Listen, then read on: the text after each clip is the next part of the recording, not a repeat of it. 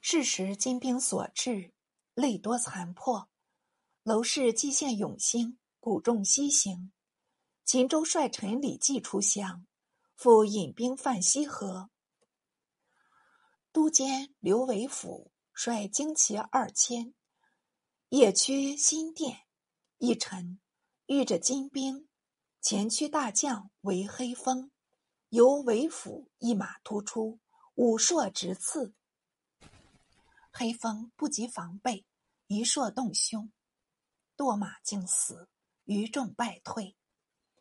都护张延锐意击贼，追至五里坡，骤与娄氏伏兵，被围败亡。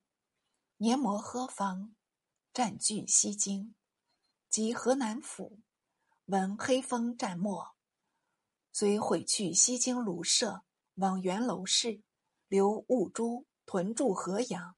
河南统治官翟进得入西京，复用兵袭击兀珠。兀珠先已预备，设伏以待进。子亮为先行，众伏迅捷，进亦几待。是御营统治韩世忠，奉诏援西京，路过河阳，可巧遇着翟进败军，遂击鼓进兵，救了翟进。似与兀珠相持数日，未得胜仗。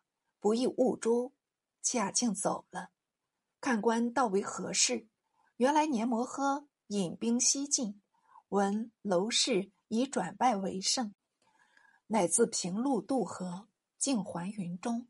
兀珠得知信息，所以也有归至，为娄氏入侵京原，由知制使屈端遣副将吴介迎击。至清溪岭，一股击退金兵。石壕尉李彦先以用计克复陕州，即将解诸县，会徽宗第十八子信王真，本随二弟北行，至庆元，王逆真定境中。是河州防御使马扩与赵邦杰聚兵五马山。从民间得真，奉以为王，总治诸寨，两河移民闻风响应，真随手书奏读，令马扩击复行在，呈上高宗。高宗展示，见上面写着：“马扩，赵邦杰，忠义之心，坚若金石。臣自献城中，颇知其虚实。”贼今稍堕，皆怀归心。今山西诸寨乡兵约十余万，力与贼抗，但皆苦乏粮，坚却容器。臣多方存续，唯望朝廷遣兵来援，否则不能支持，恐反为贼用。臣于陛下，以礼言则君臣，以义言则兄弟。其忧国念亲之心无异，愿为臣总大军，与诸寨相兵，约日大举，决见成功。臣乔切待命之至。高宗览毕，正值黄潜善、王伯彦在侧，便递与阅看。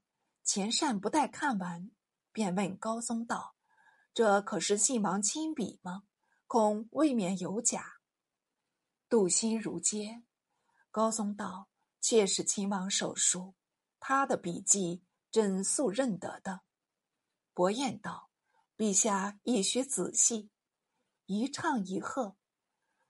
高宗乃召见马扩，问明一切，已经确凿无疑，当即授信王真为河外兵马都元帅，并令马扩为河北应元使，还报信王。扩退朝后，钱善与语道：“信王已经北去，如何还在真定？如此去，需要小心窥伺，勿堕奸人角谋，致陷欺君大罪。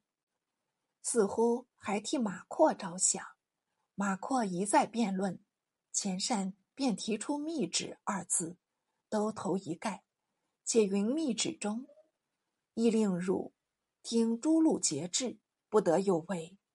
或乃不与多争，泱泱而去。既至大明，料知此事难成，逗留了好几日。上文宗泽书中，亦令马扩自大明取洛相、真定，只在此时。金将厄里朵探知此事，恐扩请兵援真，急攻五马山诸寨，并遣人。约年摩合军，速来接应。